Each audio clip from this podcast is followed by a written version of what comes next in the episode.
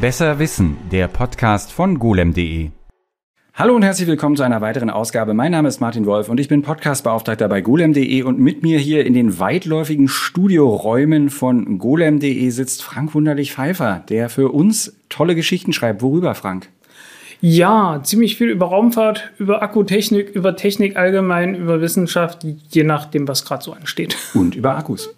Und über Akkus. Um das Thema, um das es heute mhm. gehen soll, du hast auch unter der Leserschaft, das weiß ich, äh, richtige, du hast eine Fangemeinde. Ähm, ja, äh, ich habe keinen Fanbeauftragten. Ich habe, ich verkaufe auch ich, keine ich, Fan. Ich stelle mich zur Verfügung, Merchandise für dich zu verkaufen, kein Problem. Aber es ist tatsächlich so. Ähm, viele aus der Autorenschaft bei golem.de gehen, habe ich das Gefühl, so ein bisschen unter wenn, äh, in, in, der Leserschaft, dass man, dass Leute nicht so wahrnehmen, wer jetzt bestimmte Leute sind. Aber bei dir ist es ganz anders. Du hast wirklich Leute, da steht dann unter dem Artikel in dem, in den Foren. Also es ist schon wirklich eine besondere ja. Sache, dass die Leute. War, war keine Absicht, also zu keinem Zeitpunkt. Ich weiß bis heute nicht, wie ich damit umgehe.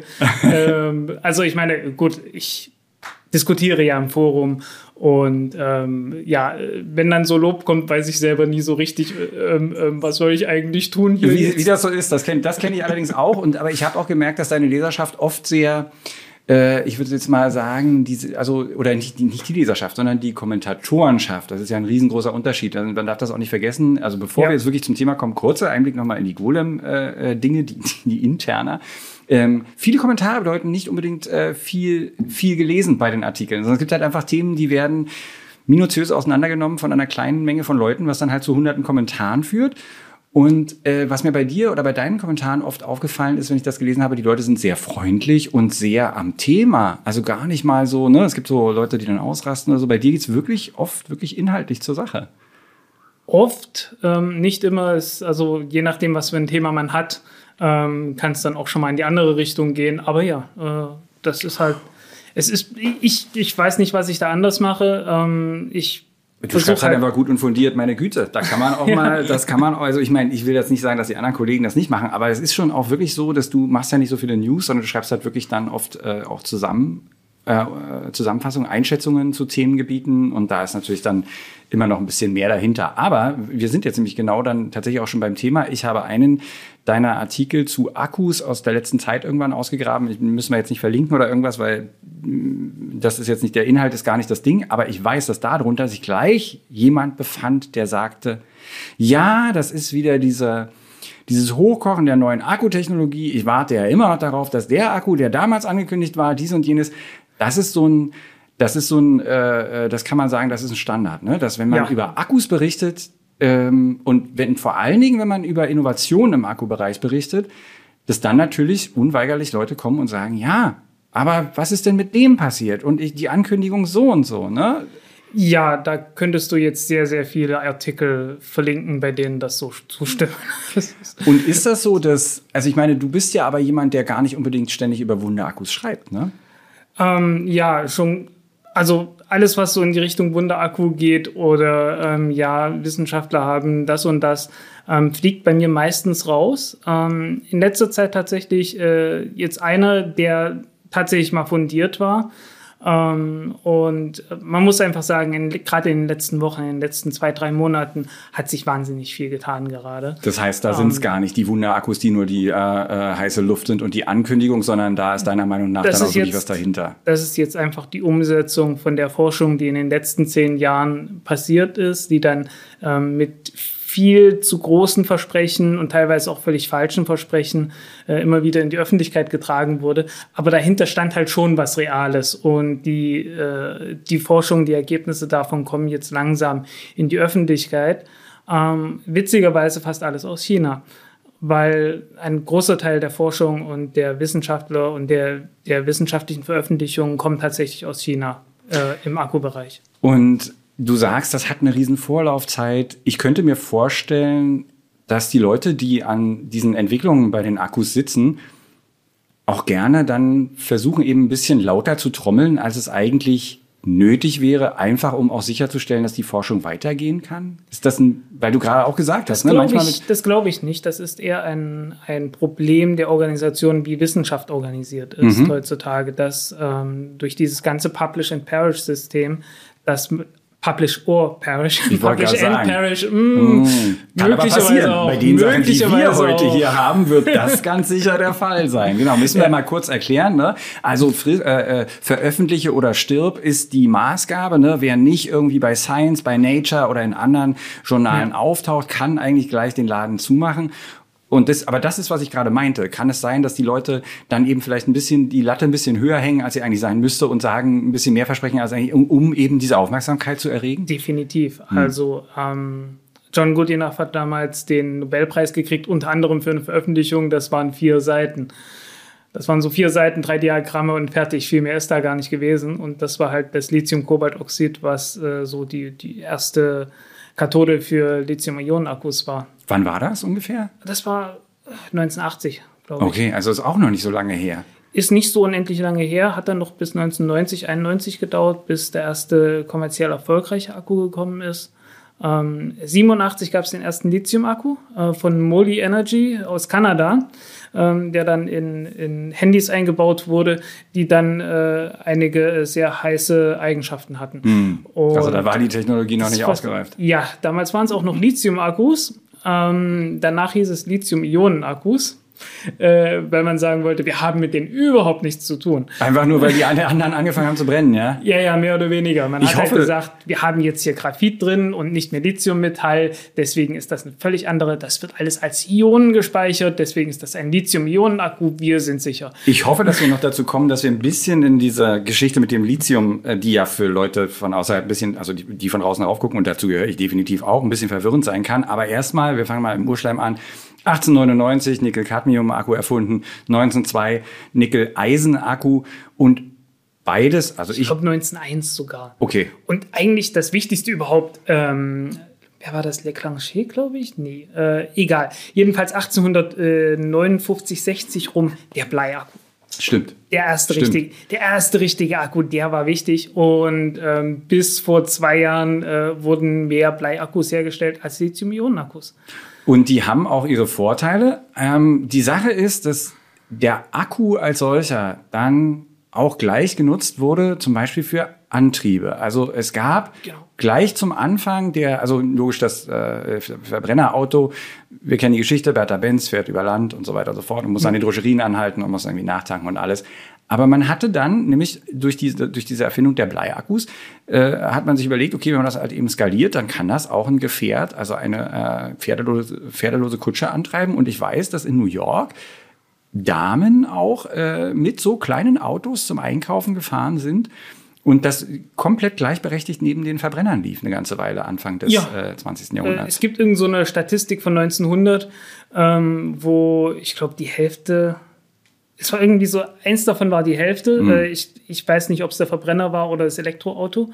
Nein, und ist ja egal, wenn es die das, Hälfte ist. Nee, nee, nee. es, war, es sind drei. Es sind drei. Was das noch? Dampfauto. Ach, natürlich, logisch. Ja, das Dampfauto, das war 1900 okay. noch, das war das noch richtig. Da ja, gibt es auch so fantastische. es war etablierte Technologie. Ja, ja, ja. Die, die Dampfschiffe ähm, die ganzen Eisenbahnen, die alles mit Dampfmaschinen. Und es natürlich hat man das dann klein gebaut und in Autos eingebaut. Es gibt auch, es gibt ja auch noch dieses, das kann man bei YouTube finden, es gibt so ein ganz fantastisches Video, wo eine Feuerwehr äh, zum Einsatzort fährt in den USA, auch Anfang des Jahrhunderts und äh, Pferdegespann vorne, dahinter eine kutschenähnliche Sache, wo die Feuerwehrleute drauf saßen und dann hinten dieser, dieser rauchende Kessel, wo halt die Pumpe drin war die, die eben mit Dampf betrieben wurde, ja, wo man sich denkt, die armen Pferde, die, mit so einem Ding mussten sie dann da durch die Gegend äh, ballern, hinter ihnen Funkenflug und alles.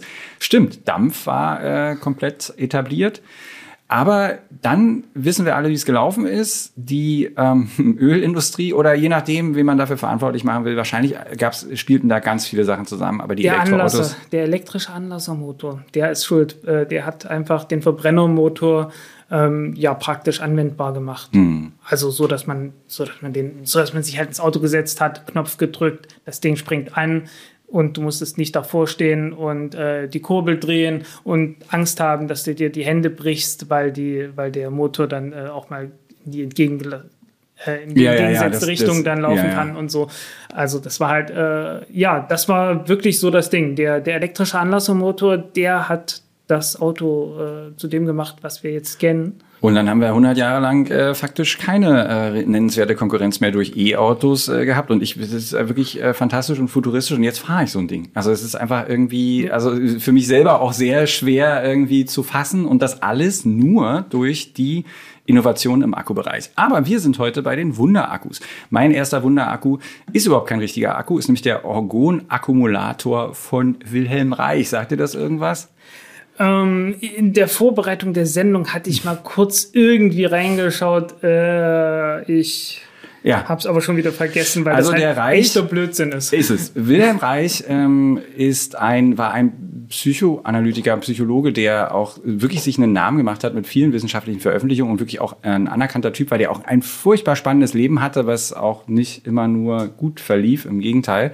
Und der hatte aber irgendwie, wie viele Leute damals, wollte er auch zu so einer, naja, universaleren Theorie von Dingen kommen. Ne? Und äh, ein Punkt für ihn war natürlich Energie. Und wie wir alle wissen, ist das Verständnis von Elektrizität ja selbst heute noch nicht so sehr, also wenn man jetzt jemanden auf der Straße fragen würde, so sehr ausgebreitet, dass die Leute das einfach so mal eben erklären können. Also, und er hatte damals eben auch so eine, naja, eben, äh, Idee davon, dass halt die Energie sei frei und sie fliegt durch die Gegend. Und interessant ist, dass sich Leute darauf immer noch berufen. Und er hat aber damals den sogenannten Orgon-Akkumulator äh, entworfen und hat den tatsächlich sogar Albert Einstein, der damals ja auch noch am Leben war, vorgestellt. Einstein.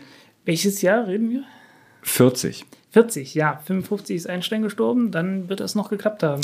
Und er hat ihn angeschrieben und äh, Einstein äh, hat dann geantwortet, ähm, also äh, hat ihm, naja, wie soll man sagen, so ein bisschen den Wind aus den Segeln genommen und das endete dann damit, dass er gesagt hat, ich hoffe, dass Ihnen, also sein Schreiben, was er Ihnen dann an ihn gerichtet hatte, ich hoffe, dass Ihnen, dass dies Ihre Skepsis entwickeln wird, dass Sie sich nicht durch eine an sich verständliche Illusion trügen lassen. Also dieser Wunschglaube, dass da was sein muss, äh, Einstein äh, hat das komplett anders gesehen und hat auch, also der Reich dachte, okay, der Einstein schreibt mir zurück, naja, dann muss da was dran sein. Ne? Und hat ihm mhm. weitergeschrieben, Einstein hat nie wieder geantwortet. Also das ja, war dann das. Ähm, man muss auch sagen, 40er Jahre war natürlich wahnsinnig spannende Zeit ähm, für die Wissenschaft, ähm, weil die, die ganzen Grundlagen, die ganzen Grundlagen, ähm, woraus ist überhaupt äh, Materie aufgebaut, ähm, was ist Energie, woher kriegt man Energie, das war ja alles neu gerade. Ähm, die, Und das stand, die, Quantenthe genau. die Quantentheorie war ein paar Jahrzehnte alt, ja. äh, Relativitätstheorie natürlich auch. Du meinst, da stand so Dann eine, so Radioaktivität so eine, war neu. Äh, ja. Äh, Radium hat man ja in jeden Scheiß reingemacht, äh, leider. Ähm, Leuchtende Uhrzeiger. Ja, und Wundermedizin und sowas mhm. natürlich auch. Und Aber ich meine, ja, was ich meine ist, dass das wahrscheinlich, du hast schon recht, ähm, in der damaligen Zeit sind solche Theorien, hatten die eine größere Plausibilität ganz einfach aus Ermangelung, also an, durch Ermangelung von, von den Dingen, die wir heute wissen. Also weil die damals noch nicht so klar waren. Und dann ist natürlich logisch, dass solche Sachen dann vielleicht auch eher, ja, plausibel erscheinen. Ja, das mit Sicherheit. Und, aber es gab halt auch seriöse Dinge. Ähm, man hat wirklich ernsthaft dann die ersten Brennstoffzellen kommen, glaube ich, oh, ich weiß nicht mehr, in 20er, 30er mhm. Jahren.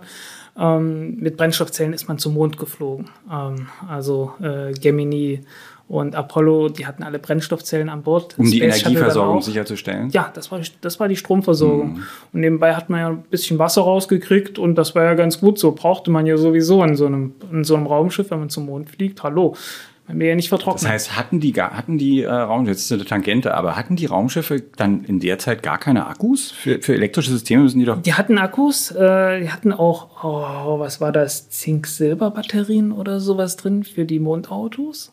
Mhm, stimmt, die müssen ja auch. Ja. ja, äh, das, war, das waren Elektroautos. Also auf dem Mond ist man nur elektrisch gefahren, logischerweise. Und da ist natürlich dann die Sache, die müssen natürlich sehr spezifische Anforderungen erfüllen, was die ähm, Umgebungstemperaturen und alles Mögliche betrifft. Warum ist das, also wenn ich es mir jetzt gerade mal überlege, wir führen die Tangente fort, äh, wenn ich es mir jetzt mal überlege, das Auto ist doch auf dem Mond gefahren und es hatte Batterien, die offenbar sehr widerstandsfähig waren. Warum ist das dann nicht eine Batteriesorte geworden, die weiter verbreitet wurde?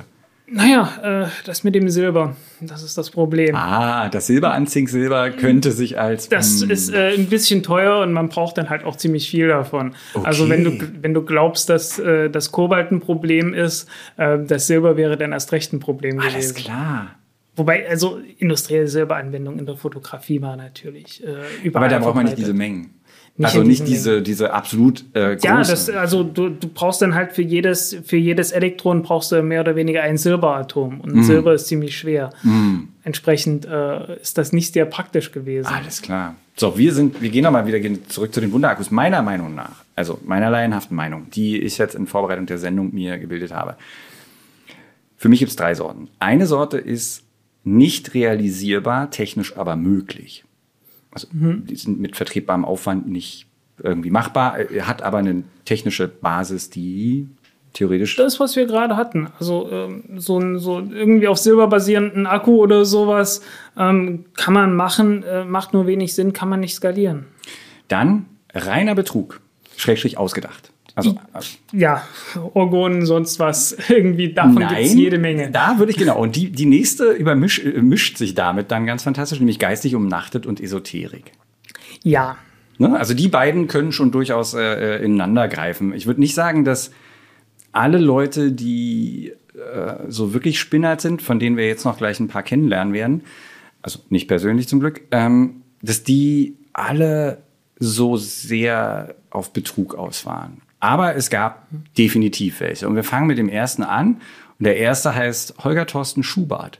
65 äh, geboren. Und der gibt auch verschiedene, oder hat immer wieder verschiedene Geburtsorte angegeben. Ähm, er, er behauptet, er sei Mathematiker und äh, war schon, also Anfang der 2000er, hat er Immobilienbetrug, Investment, so das Übliche. Und dann ist er aber irgendwie dazu übergegangen, seine äh, Erfindung zum kostenlosen Aufladen von Batterien mittels Neutrinos zu vermarkten. Unter anderem hat er Aufmerksamkeit bekommen durch, durch äh, einen Auftritt, äh, Sponsoring-Auftritt auf dem Bundespresseball 2014. Also der Typ ist mit, es gibt Bilder von dem mit, mit, mit Politikern und ja. Ja, ähm, ja, auf sowas bin ich nicht scharf, deswegen gibt es ja bei mir sehr wenig Bilder in die Richtung. Ähm, Hast du von dem mal gehört? Ähm, nicht wirklich, aber wenn ich mir das anhöre, da höre ich dann halt auch sofort weg. Ähm, das wird dir jetzt nicht gelingen, weil ich dir das jetzt noch sage, was der, was der behauptet. Er sagt, ähm, angeblich hat er zufällig äh, äh, entdeckt, dass eine Folie, bei der es zu einer Wechselwirkung mit Neutrinos kommt, die Möglichkeit bietet, kostenlos zu laden. Er sagt, die Funktionsweise kann zusammenfassend wie folgt beschrieben werden. Die Natur hat relativ weitmaschige Moleküle, sodass die Neutrinos aufgrund der geringen Masse durchfliegen. Na, na, na. Die Folienoberfläche weist daher nanotechnologisch bearbeitete Strukturen auf, sodass analog einer mechanischen Pendelkette sich die Moleküle gegenseitig anstoßen und aus der Masse der Bewegungsenergie ein Molekülfluss und Stromfluss entsteht. Äh, ja, das leider, ist, was er sagt. Verschärfter Unsinn. Ähm, Im Prinzip, äh, huh, also, wo, wo ähm, also fängt man an, meinst du? Also, ja, ja, ich, ich muss ich habe es nicht, vorher nicht nochmal gegoogelt. Ähm, die Neutrinos, äh, das, ist, äh, das ist die schwache Wechselwirkung. Ja. Das ist so eine Abart der, äh, des Elektromagnetismus, wie man festgestellt hat. Ähm, von daher denke ich mal, die wechselwirken mit Elektronen. Und ähm, ja, du hast immer nur so und so viele Elektronen pro, pro Atom. Und ähm, die Frage, ob ein Neutrino mit irgendetwas wechselwirkt, ist einfach nur die Frage, äh, wie viel Masse hast du da gerade rumstehen und äh, ob das nur eine Folie ist, ob das ein Stein ist, ob das ein kleiner Planet ist oder sonst irgendwas, ist den Neutrinos meistens ziemlich egal. Ähm, ein großer Teil der Neutrinos, die wir hier auf der Erde so haben, äh, kommt zum Beispiel einfach von der Sonne und zwar aus der Mitte der Sonne. So heißen die fliegen einmal von der Mitte der Sonne quer durch die Sonne durch bis zur Erde. Da kann man sich ungefähr vorstellen, dass denen so eine Folie jetzt nicht so richtig viel ausmacht. Und die werden dort sehr, sehr selten wechselwirken. Ähm, da ist natürlich ein bisschen Energie schon drin. Also von daher, ähm, wenn man denn wahnwitzig viele äh, Neutrinos hätte, dann hätte man vielleicht eine Chance, da irgendwie Energie rauszukriegen. Aber praktisch kann man das völlig vergessen. Mit den nun folgenden Beispielen hat das auch gemein, dass so Worte wie Neutrino sich für wissenschaftliche Laien halt einfach auch total spacig, futuristisch und, und irgendwie, ja, plausibel anhören. Ne? Also, ja. Wir kommen zum Energiekonverter nach Schmidt, auch Hydrogravitationskonverter. Hast du eine Annahme, wie ein Gravitations, was ein, was das Grundprinzip eines Gravitationskonverters sein könnte? Ähm, das hatte ich mir noch mal kurz angeguckt. Das war so ein, das ist so dieses klassische Perpetuum mobile, äh, wo man halt Wasser irgendwie äh, in ein Gefäß reinkippt und das kommt oben wieder raus und füllt sich wieder selbst. Also ein selbstfüllender Becher, wo man dann praktisch, äh, also er wird dort jetzt kein, kein Rad reingebaut haben, aber praktisch ist es. Das, also es ist halt ein, genau klassisch Perpetuum mobile und das funktioniert leider nicht. Äh, wie alle wie alle Perpetuum mobile. Aber über die Jahrhunderte immer wieder probiert worden und. Ja, ähm, liegt halt, liegt halt einfach daran, dass die Gravitation ein konservatives Gravitations, äh, ein, ein konservatives Kraftfeld ist, äh, was halt einfach nur heißt, äh, du kannst jeden beliebigen Weg in Gravitationsfeld gehen, wenn du am Ende wieder da bist, äh, hast du genauso viel Energie, wie du vorher hattest, äh, minus irgendwelche Reibungskräfte, sonst irgendwas, was du unterwegs verloren hast. Und wenn man die, und das ist ja immer der, der, der Ansatz von den Leuten ist doch, dass man die praktisch auf Null minimiert und dann hätte man sozusagen. Ja, dann bist du trotzdem nur auf Null. Ah, und wir brauchen aber Plus. Du brauchst Plus, genau. Vollkommen richtig. dann haben wir die äh, Reitzelle, auch Permanentenergie, Kristallzelle mit Permanentenergiefluss genannt. Also auch so Worte, das muss das muss seriös sein. Ähm, und der ist erfunden vom Physikautodidakten Markus Reit äh, in München und soll angeblich ihre Energie aus Temperaturänderungen. Und da gibt es auch wieder so, das ist auch toll. Also ich, da müssen wir noch nicht drauf eingehen, also wie die funktioniert. Es, also Temperaturänderungen, das würde ja funktionieren. Da gibt es den sogenannten Seebeck-Effekt, äh, der aber letzten Endes nicht nicht anders funktioniert wie fast jedem, jede, ähm, jede Turbine oder so. Also, dass man halt irgendwie ein Ende macht man warm, ein Ende ja. macht man kalt.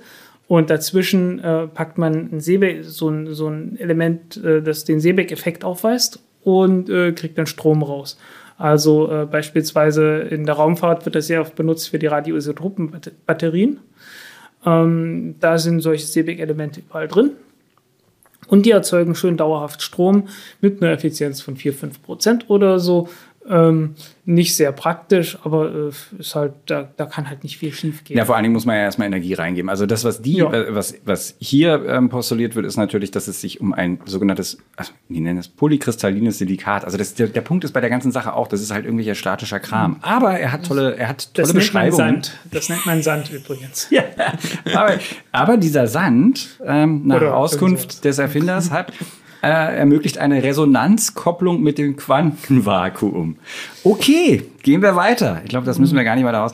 Dann haben wir äh, Gustav Hans Weber, pyroelektrisches Verfahren zur Erzeugung elektrischer Energie aus Wärme. Okay, da, das hört sich sehr ähm, konservativ an. Der schlägt dann wiederum die, die Schleife zurück zur ähm, Orgonforschung und zu Wilhelm Reich. Den müssen wir da gar nicht weiter jetzt, also den hatten wir ja dann auch schon. Dann ein Ding, was immer wieder auftaucht bei diesen ganzen Sachen. Im Übrigen, ich verweise auf unsere, eine unserer Quellen hier heute. Das ist www.psiram.com. Ein unerschöpflicher Quell der Freude, wenn man auf der Suche nach schrägen Zusammenhängen, also und eben diesen ganzen Leuten ist. Also das ist wirklich toll dort. Ähm, was einem, was einem immer wieder überlegt, über den Weg läuft dort, ist die sogenannte freie Energie aus dem Kosmos. Ja, das hört man gelegentlich. Also Hast du, hast du da eine, also ich meine, ich meine, ich kann mir da Meinung dazu vorstellen, aber hast du davon schon mal was gehört, so von diesen ESO-Kreisen und der freien Energie? Ähm, also am Rande gehört mit Sicherheit äh, in irgendeiner Weise näher damit beschäftigt, mit Sicherheit nicht. Mhm. Ähm, also du hast da auch keine, wie ich so, ich habe so eine morbide Faszination, wie du merkst, sonst hätte ich die Ja, ja, natürlich. Ähm, Manchmal schon, aber da muss ich schon in einer, einer sehr bestimmten Stimmung sein, in der ich meistens, Wikipedia. wo ich meistens, in der ich meistens nicht bin, dass okay. ich da irgendwie eine ähm, Faszination entwickle, dass ich mir solchen Blödsinn dann angucke. Mhm. Ähm, ja, äh, einfach weil sehr viele Dinge irgendwie dahinter stehen können. Ähm, klar, es gibt diesen Casimir-Effekt, äh, der natürlich auch echt ist. Ähm, wenn oh, man, dann erzähl uns mal vom Casimir-Effekt. Wenn man, wenn man äh, zwei Platten oder ähnliches im Vakuum sehr, sehr nahe zusammenbringt, ähm, äh, dann gibt es einen Quanteneffekt, äh, der darauf basiert, dass man das äh, praktisch überall jederzeit Teilchen entstehen und auch wieder weggehen können. Und äh, dadurch, äh, wenn das Ding nah genug zusammen ist, kann das so leicht nicht mehr passieren. Aber außerhalb von den beiden Platten kann das passieren, weil da mehr Platz ist. Äh, und dadurch entsteht eine Kraft, die, äh, die praktisch zusammen zusammendrückt, glaube ich. Hm. Irgend sowas war das. Mhm. Ich hab's jetzt Aber ich nehme an, deine Beschreibung entnehme ich, es ist eher ein Kräftchen. Also es ist jetzt ja, nichts, was ja. man im größeren Stil nutzbar machen könnte. Ja, ähm, ich, äh, ich, ich, ich, empfehle, ich empfehle da lieber ein schwarzes Loch sich zu nehmen, so ein handliches schwarzes Loch für die Hosentasche, wie man das äh, in, aus jedem romulanischen Warbird kennt. Okay. Ich quäle dich nicht mehr lange, bevor wir zu den, ich würde jetzt mal sagen, zu den echten Wundern kommen. Ähm, es gibt noch, wen, wen haben wir denn hier? Ähm, ah, das Wasserauto, weil wir am Anfang bei Autos waren. Es gibt, äh, gab immer wieder Leute, von denen man gelesen hat, die behauptet haben, sie könnten ähm, einen Motor bauen, der Autos antreiben kann, der wahlweise mit Wasser, Coca-Cola, meine ich mich zu erinnern, und allem Möglichen läuft. Und die Idee ist, per Elektrolyse das, das Wasser in Wasserstoff und Sauerstoff zu zerlegen und dann dieses Knallgasgemisch in einen normalen Benzinmotor zu speisen. Ja, ähm, das will Toyota ja auf dem Mond machen. Okay. ähm, der, der, der, der, die, der kleine Haken an der Sache ist, dass die Leute, die das postulieren, ähm, das gerne machen möchten über die ganz normale Lichtmaschine deines Autos. Also du hast einen praktisch einen ganz normalen Verbrenner. Und mit der Lichtmaschine machst du diese Elektrolyse und dann, du musst auch den Motor nicht umrüsten. Das ist alles in Ordnung. Ja, irgendwo hier muss halt die Energie kommen, um das Wasser erstmal zu spalten. Und dann brauchst du irgendwo äh, mindestens für den Wasserstoff einen Tank. Der Sauerstoff, den kriegst du aus der Luft. Ähm, und ja, dann bist nee, nee, halt nee, das Wasser wird ja gespalten. Ja, ja, klar. Ja, aber du musst ja erstmal Energie aufwenden, um das Wasser zu spalten. Das machst du mit der Lichtmaschine. Ja, ja. Das äh, kann ich mir schon vorstellen, dass das, äh, dass das irg irgendwie in diese Richtung abdriftet. das tut es ganz schnell. Ja. Was haben wir noch? Ähm, wir haben noch die Skalarwellenforschung, die, oh Gott, ähm, Skalarwellen könne man drahtlos Energie übertragen und Wirkungsgrade über 1 erzielen. Das ist das, was wir vorhin nämlich hatten mit der mit dem Perpetuum mobile, mhm. ne? dass wir ja. sozusagen der Wirkungsgrad ist höher als äh, so. Ja. Äh, wir, sind, wir sind am Ende der, der Freakshow. Also ich, ich könnte stundenlang weitermachen, aber das äh, will ich dir jetzt wirklich nie antun. Ja. Ähm, hast du von den Akkus, also du hast unter anderem ja auch über Akkus berichtet, die ähm, jetzt nicht ganz so esoterisch waren wie meine Beispiele jetzt gerade. Äh, ich habe zum Beispiel was von dir hier drinne, ähm, Theon, äh, fragwürdige ja. Wunderakkus aus Berlin war damals deine Überschrift im Jahr 2022. Ja, ähm, hier an der Spree. Äh, mhm. wir sind ja hier an der Spree ein bisschen äh, Fluss, flussaufwärts, glaube ich. Und da hast du eine Ausnahme gemacht und hast aber was drüber geschrieben. Warum? Ähm, äh, weil es einfach in Berlin war und äh, weil das irgendwie wirklich weit durch die Presse ging. Und ich mir habe mir dann gesagt, na gut, dann äh, gebe ich mich mal her und schreibe mal, was da wirklich dahinter steht, weil die halt, die machten, ah, wer war denn das? Ähm, irgendein wichtiger, irgendein wichtiger Typ, der schon bei der Telekom und sonst irgendwo war, äh, ist da mit eingestiegen und hat da die Werbetrommel gerührt. Ähm, und habe mir dann gesagt, na gut, dann äh, schauen wir mal, was dahinter steckt. Und du hast vier Seiten dazu geschrieben. Ich verweise darauf, wir werden den ganzen Artikel jetzt sicherlich nicht, aber einen kurzen Abriss kriegen ja. wir. Ich verweise darauf, äh, der gesamte Artikel ist natürlich in den Shownotes äh, verzeichnet. Also dahinter steckt etwas, das nicht völlig verkehrt ist. Ähm, Lithium-Akku mit äh, Schwefelkathode. Das ist eigentlich völlig okay. Das Problem ist nur die Art und Weise, wie das dort beschrieben wurde, ähm, wie er das umsetzen will. Äh, das funktioniert halt einfach so, so nicht wirklich, beziehungsweise ähm, hat halt er ist jedes Beweises schuldig geblieben, äh, dass das in irgendeiner Weise funktioniert. Und äh, eigentlich wollten die jetzt schon tonnenweise dieses Jahr herstellen, das Zeug.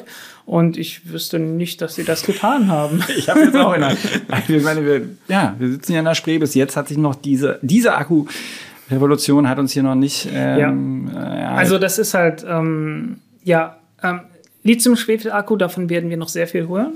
Ähm, da tut sich jetzt langsam wirklich was. Ähm, die Grundlage dafür, was man erstmal brauchte, war eine, ähm, eine Anode aus Lithium-Metall, was was sowieso jeder haben wollte, weil damit kann man eine ganze Menge Volumen und Gewicht einsparen, im normalen Lithium-Akku, weil da ist zurzeit überall Graphit benutzt.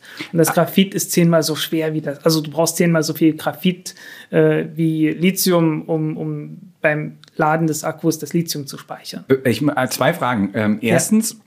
ich habe mir aufgeschrieben, es gab in den 60ern schon Schwefelakkus, die aber das bei 300 Grad äh, äh, laufen mussten, dass die funktionieren, ja. das ist was anderes. Um, ähm, das, ist, äh, das ist was anderes. Also wenn man jetzt nach der Chemie geht, kann man fast schon sagen, das ist das Gleiche, aber es funktioniert halt, äh, der, der Witz ist halt, das Ganze funktioniert hier jetzt bei Raumtemperatur. Ja. Ähm, das ist das, woran man jetzt schon seit langem arbeitet.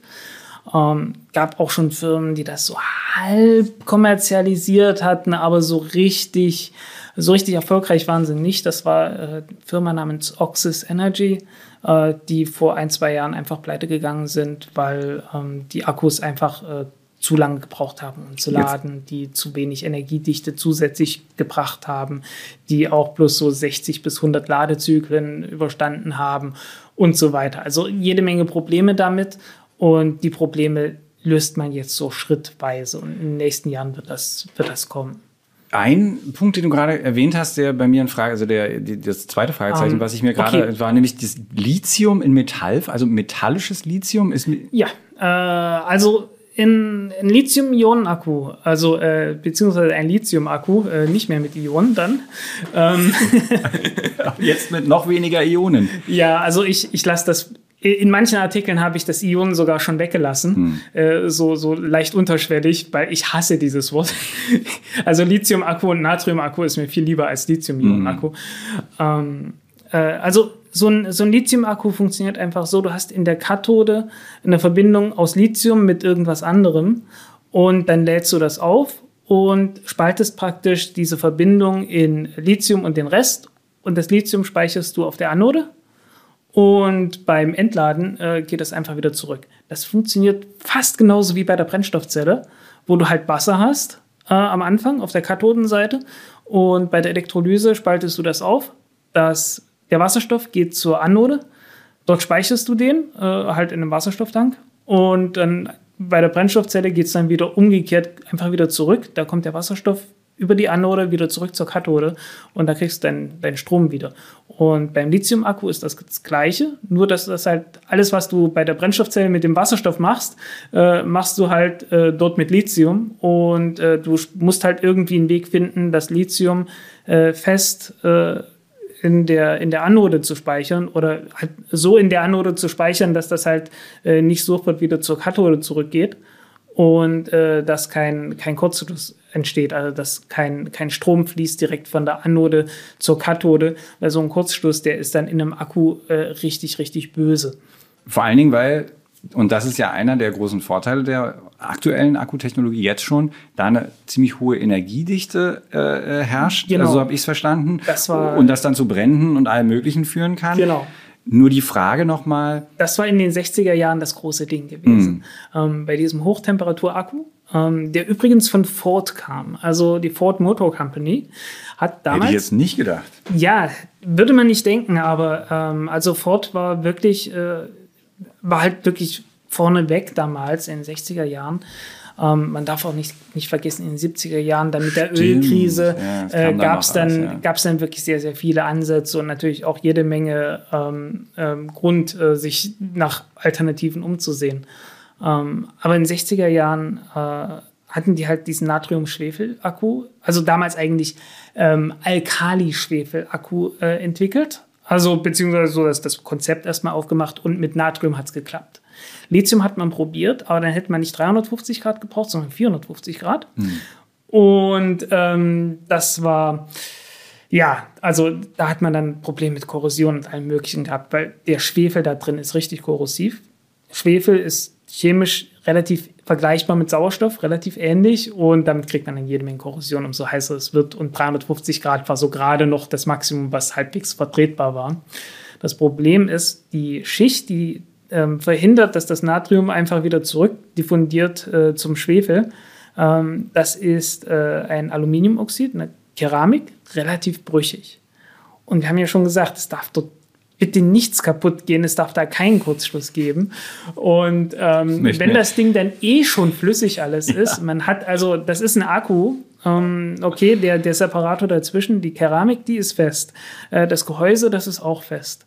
Aber das Natrium, das ist flüssig. Der Schwefel ist flüssig. Das ist für die Funktion des Akkus auch sehr gut so.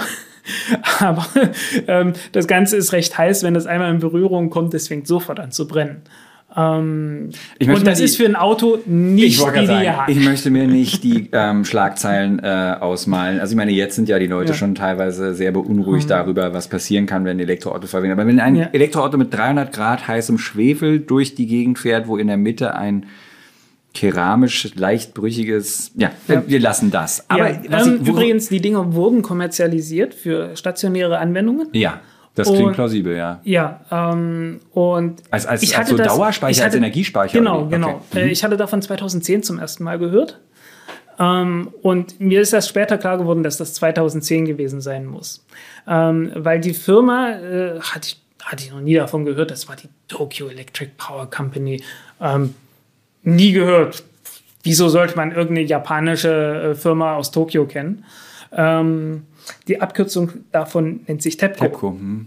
Ja. Ah, ja. Und äh, irgendwann 2011 kam ich nochmal auf den Gedanken, hey, was ist jetzt eigentlich mit diesen, mit diesen Natrium-Schwefel-Akkus gewesen?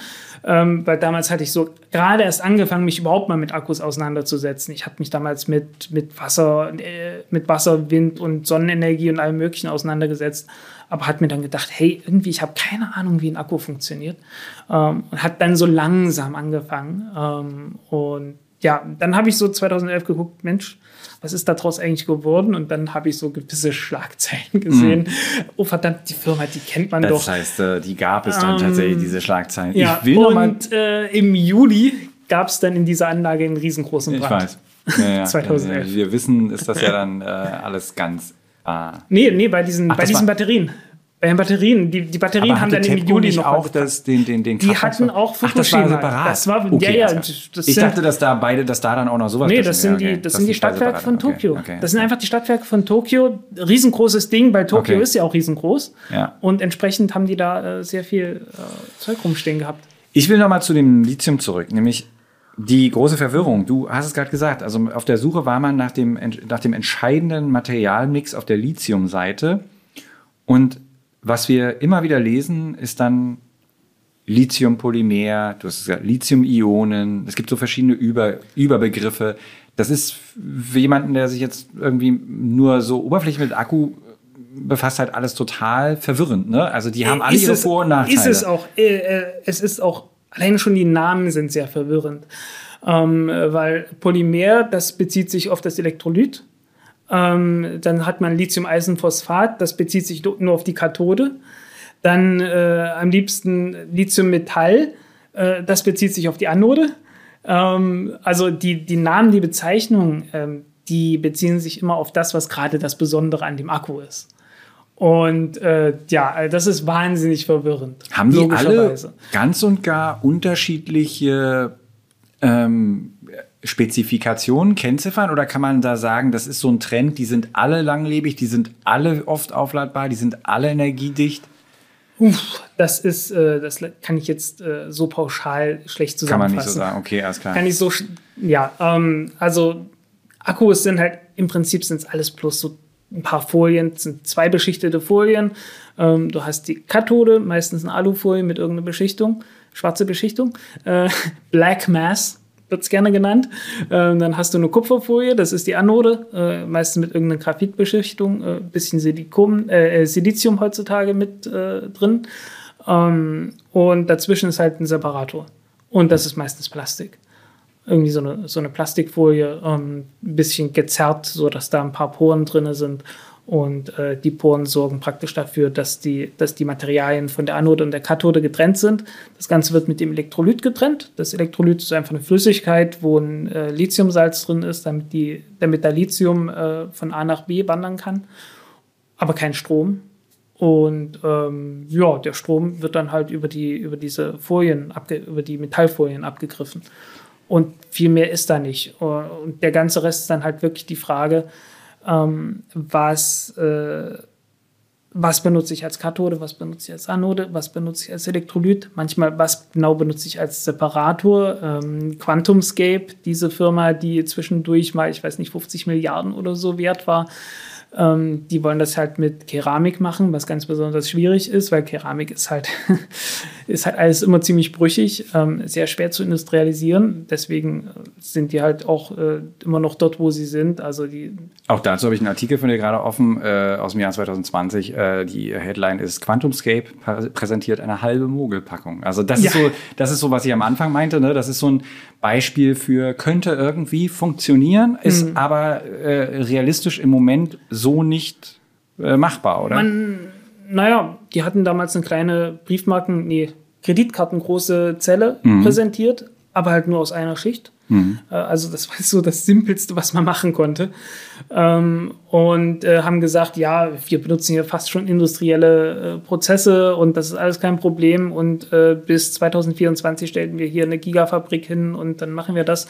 Und äh, also man, man ist jetzt dabei zu sagen, ja, 2025 im Jahr 2025 kriegen wir vielleicht das B-Sample hin. Also diese Samples, das sind dann so, so äh, es gibt ein Pre-A-Sample, das ist so der absolute Prototyp. Dann gibt es so ein A-Sample, was im Prinzip immer noch, äh, immer noch Prototyp ist. B-Sample geht dann schon so langsam in Richtung, äh, sieht so aus, wie es dann endgültig mal eventuell ein, ein Produkt sein könnte. Und das C-Sample ist das letzte äh, vor dem eigentlichen Prototyp in der Serienfertigung. Also das ist der, der Prototyp, der dann irgendwann in Serie gefertigt werden soll. Und die Sample ist dann äh, so ja der Pro das, was dann von der Fabrik vom Band läuft. Äh, egal, ob das jetzt, also das D-Sample selbst ist halt noch vor dem kommerziellen Produkt, also so die ersten paar Probedurchläufe ist dann das D-Sample. Und ja, also die reden jetzt von B-Sample, irgendwann 25, irgendwann vielleicht kommt da mal was. Und also ja, äh, andere Firmen haben es etwas schlauer gemacht, die haben keine, keine Keramik dazwischen genommen, sondern haben versucht, äh, äh, andere Methoden zu finden, mit denen man das Lithium auf der Lithiumseite stabilisieren kann, dass es keine, äh, dass es keine Nadeln ausbildet, die dann diesen Separator durchdringen können und Kurzschlüsse verursachen können, was das Problem mit Moli war, weshalb wir jetzt die ganze Zeit von Lithium-Ionen-Akkus reden müssen. Ähm, aber äh, ja, die sind damit sehr viel erfolgreicher geworden. deswegen haben wir jetzt in den letzten Monaten äh, von Kattel und von Amprius und äh, Cuberg und frag mich nicht, wen noch alles äh, durchaus äh, andere Neuigkeiten gehört, dass, dass man sehr viel bessere Akkus jetzt machen kann, die dann auch wirklich äh, richtig äh, ja, mal eben so 50 Prozent mehr Energie speichern können. Und da sind wir nämlich schon äh, am Sendungsende, kommen wir jetzt zu den realen Wunderakkus. Hm. Ähm, eigentlich für mich ist das große Wunder, wenn man von oben drauf guckt. Ich habe angefangen zu arbeiten 99 mit TV-Kameras. Wir hatten NIMH-Akkus, meine ich. Nickel-Metallhydrid, ja. Große äh, ja, so kastenförmige Akkus, die hinten reingesteckt wurden. Die waren ich damals bin, auch schon geil. Also das war, das war, äh, ich meine, die Kamera lief damit, die lief auch vielleicht eine Stunde. Man hatte zwei ja. davon hinten in so einem Pack. Ähm, wenn man Licht haben wollte, dann hatte ich einen Bleigurt, der aussah, wie man sich später dann so einen Sprengstoffgürtel vorstellen mhm. würde. Da habe ich die, äh, äh, da habe ich das Kopflicht reingesteckt, das natürlich dann nicht mit LED, sondern eben ganz normales Glühlicht war. 50, 60 Watt, kann man sich vorstellen, wie lange dann so ein Bleiakku-Gurt hielt, war auch nicht sonderlich lange. Und über die Jahre zu meiner großen Erleichterung ist das alles verschwunden zugunsten von den aktuellen Akkutechnologien. Das ist für mich das eigentliche Wunder und was vielleicht also Leute bei, gar nicht mehr Licht, so wertschätzen beim können. Beim Licht ist es viel wichtiger, die LEDs, die es eingeführt kommt, wurden. Die einfach kommt, die, Effi die, Effizienz. Man ja. braucht, es ist nicht nur so, dass man mehr Strom speichert, man braucht auch viel weniger. Frank, das davon. ist auf der Kameraseite nicht anders. ein Wunder. Das ist, das ist, das ist auf der Kameraseite ja. nicht anders. Man darf natürlich nicht vergessen, dass wir heute keine Bandlaufwerke mehr betreiben müssen da drin. Genau. Dass die, dass die, äh, äh, die, die Sucher, die ich damals benutzt habe, hatten ähm, eine Röhre. Ja. Da, ist eine, da war eine kleine schwarz-weiß äh, Röhre drin, die, die das Bild äh, äh, gespiegelt hat über so ein, über so ein Prisma ähm, Hab ich alles gesehen, Auge. Ja. Ne? Und das ist alles auch weg. Wir sind da viel effizienter und so. Aber es unabhängig davon, selbst, also klar, die, diese ganze, also da, da verschränken sich zwei Sachen. Aber es ist hm. ja trotzdem so, dass die heutige ja. Akkutechnologie so dermaßen überlegen ist dem, was wir äh, in den, ja. äh, vor 20 Jahren noch so hatten. Oder? Ja, aber selbst, selbst Nickel-Metallhydrid war ja ein riesengroßer Fortschritt gegenüber dem, was davor war. Hm. Ähm, äh, also tatsächlich, Nickel-Metallhydrid wurde 1989 erfunden, zwei, also kommerzialisiert, zwei Jahre vor dem Lithium-Ionen-Akkus. Und die waren so, naja, lange Zeit technisch so fast, fast auf, auf Augenhöhe. Ähm, ich glaube, bisschen weniger, bisschen weniger Energiedichte hatten die schon. Also Lithium-Ionen war von Anfang an höher, aber ähm, ich sag mal, du kannst mit Lithium, äh, mit Nickel-Metallhydrid irgendwas um die reichlich 100 Wattstunden pro Kilogramm erreichen, was eigentlich schon wahnsinnig gut ist im Vergleich zu den 30, 35 von einem Bleiakku. Ähm, Nick, ähm, Nickel-Cadmium kommt irgendwie so auf 60, hm. irgendwas in der Größenordnung. Ja, gut, okay, du hattest gleich 90 gehabt mit, mit dem allerersten äh, Lithium-Ionen-Akku. Und äh, ja, jetzt sind wir beim Dreifachen ungefähr hm. in den letzten 33 Jahren. Ja ähm, 32 Jahren. Also eine Verdreifachung, das ist schon sehr ordentlich. Ähm, und wenn du das jetzt vergleichst mit den allerneuesten Akkus, jetzt was Kattel vorgestellt hat, was Amprius vorgestellt hat, die so auf 500 äh, Wattstunden pro Kilogramm kommen, dann bist du natürlich noch mal in einer ganz anderen Liga. Das ist unser, ähm, kleine, unser kleines Endwort, wird jetzt nämlich dahingehend sein. Ich will nur gerade das, das, das damit zumachen, dass ich sagen will, also wer auch immer dann vielleicht so einen Artikel auch von dir liest und sagt, oh ja, und wieder der Wunder mal kurz einen Schritt zurücktreten und gucken, was uns die letzten 30 Jahre gebracht haben. Ich finde das immer noch total fantastisch und, und großartig, wie sich äh, die Technologie da schon entwickelt hat. Da braucht man eigentlich gar keine äh, äh, ausgedachten Wunderakkus, wenn man sieht, was die Wissenschaft tatsächlich da geleistet hat. Jetzt kommen wir aber wobei, tatsächlich zum... Wobei ich sagen muss, ähm, das große... Also fast schon das, die, die wichtigsten Entwicklungen sind nicht die, die die allerhöchsten Energiedichten bringen, sondern einfach die, die ähm, mit dem kleinsten Aufwand äh, einfach Strom speichern können. Mhm. Einfach möglichst viel mit möglichst geringem Aufwand bringen. Und das sind halt diese Natrium-Ionen-Akkus, über die ich jetzt schon seit oh, 2017, äh, 2017 habe ich zum ersten Mal davon geschrieben. Ähm, und ja, also das ist, das ist die wichtigste Entwicklung der letzten Jahre, würde ich sagen. Ähm, einfach weil äh, ja, Lithium muss man, also es gibt so eine, es gibt irgendwo so ein schönes Paper, wo, wo drin steht, ähm, wie viel, wie viel Gestein man fördern muss, um ein Kilo Metall irgendwie zu kriegen. Und das ist bei Lithium irgendwie 1500 äh, Kilogramm mit äh, Gestein, um ein Kilo Lithium rauszukriegen. Das ist halt alles wahnsinnig viel. Und mit, mit Natrium beispielsweise ist das dann schon viel weniger.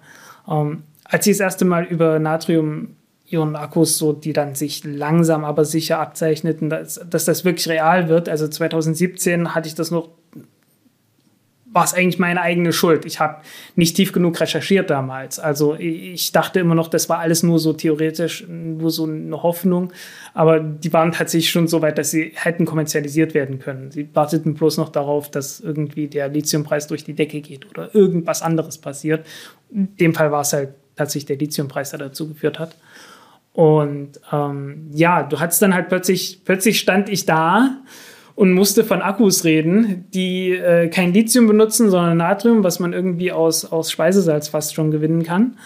Ähm, die äh, in der Kathode ansonsten kein Kobalt, kein Nickel, kein äh, sowas benutzen, sondern einfach nur Eisen die in der Anode kein Graphit benutzen, weil Graphit sowieso damit nicht funktioniert mit Natrium, sondern äh, halt harten Kohlenstoff, was nichts anderes ist als, äh, als Holzkohle oder so, so ähm, äh, Aktivkohle, aber die nicht aktiv ist, sozusagen. Ne?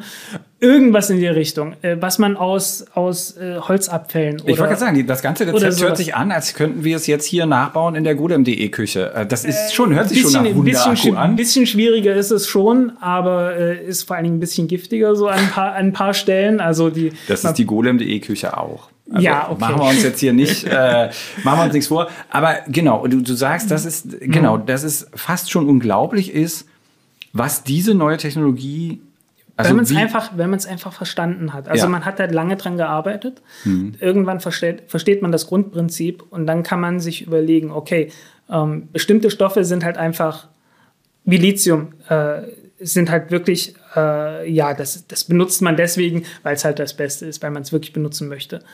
Ähm, äh, am Anfang mit Sicherheit. Also gerade, äh, man sollte dazu sagen, in den 80er Jahren wurde Natrium und Lithium völlig parallel entwickelt. Also mehr oder weniger äh, ohne großen Unterschied.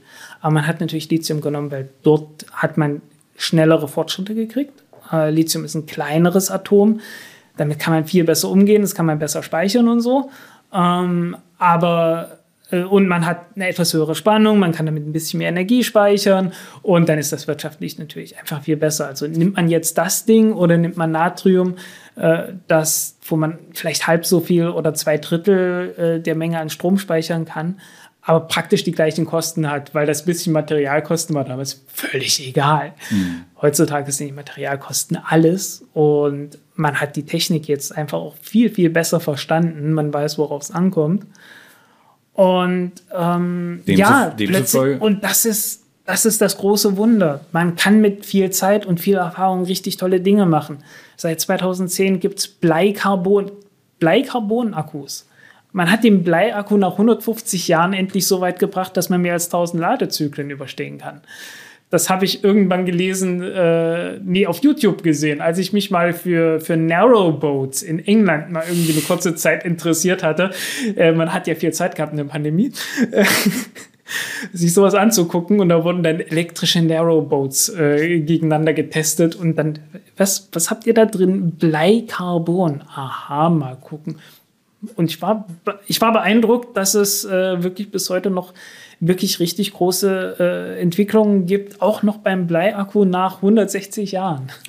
Was wir machen ist, äh, wir bleiben dran und du ja sowieso bei der Entwicklung der Natrium-Akkus. Der letzte Artikel, den ich jetzt hier gerade von dir, aber kam bestimmt noch einer danach, der hat schon dann die Headline, die Revolution der Natrium-Akkus wird absehbar. Das ist von 2022 aus dem Oktober. Da geht es darum, dass CATL ja. einer der größten oder die größten Akku... Äh, der, also die, definitiv der größte. Der macht, die machen mehr als ein Drittel so. Dass die ihre ähm, äh, Gigafactories sozusagen, äh, dass die im Bau befindlich sind. Genau. Und, das, ähm, und inzwischen gibt es ersten Autos, die damit fahren. Genau, ähm, also das ist marktreif, das Zeug, das wird irgendwann kommen und wir werden darüber auf golem.de berichten. Dies ist der Werbeblock in eigener Sache. Lest Neuigkeiten zu Wunder- und Nicht-Wunder-Akkus. Ähm, auf golem.de natürlich noch einen Haufen andere Sachen. Und von dir, ich habe ja noch einen Werbeblock für dich. Ähm, hört euch doch den Podcast von Frank Wunderlich Pfeiffer an. Welcher ist das? Wenn das, äh, ja, der soll wieder aufgelebt werden. Ja. Ähm, ist pausiert seit ungefähr zwei Jahren, der Countdown-Podcast. Ja. Aber äh, der wird wieder angefangen mit dem Lutz diesmal. Der, äh, also der Christopher äh, hat leider keine Zeit mehr. Aber äh, der Lutz, mit dem wir mal zwischendurch drei Folgen aufgenommen hatten, äh, mit dem werde ich das fortsetzen. Wo findet man den?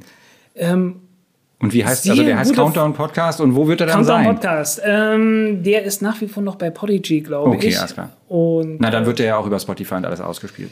Ja. Gut, okay. Genau. Dann, also wer, ich, ich, wer noch, wer, wer den abonniert hat, der wird dann irgendwann hoffentlich die erste neue Folge dann wieder haben. Und ich hoffe ja, dass ich dich hier auch nochmal als Gast äh, begrüßen kann. Es gibt so viele Mit schöne Sicherheit. Themen, über die wir äh, reden können. Es hat sehr viel Spaß gemacht. Vielen Dank fürs Hiersein. Vielen Dank fürs Zuhören und bis zum nächsten Mal. Ciao. Ciao.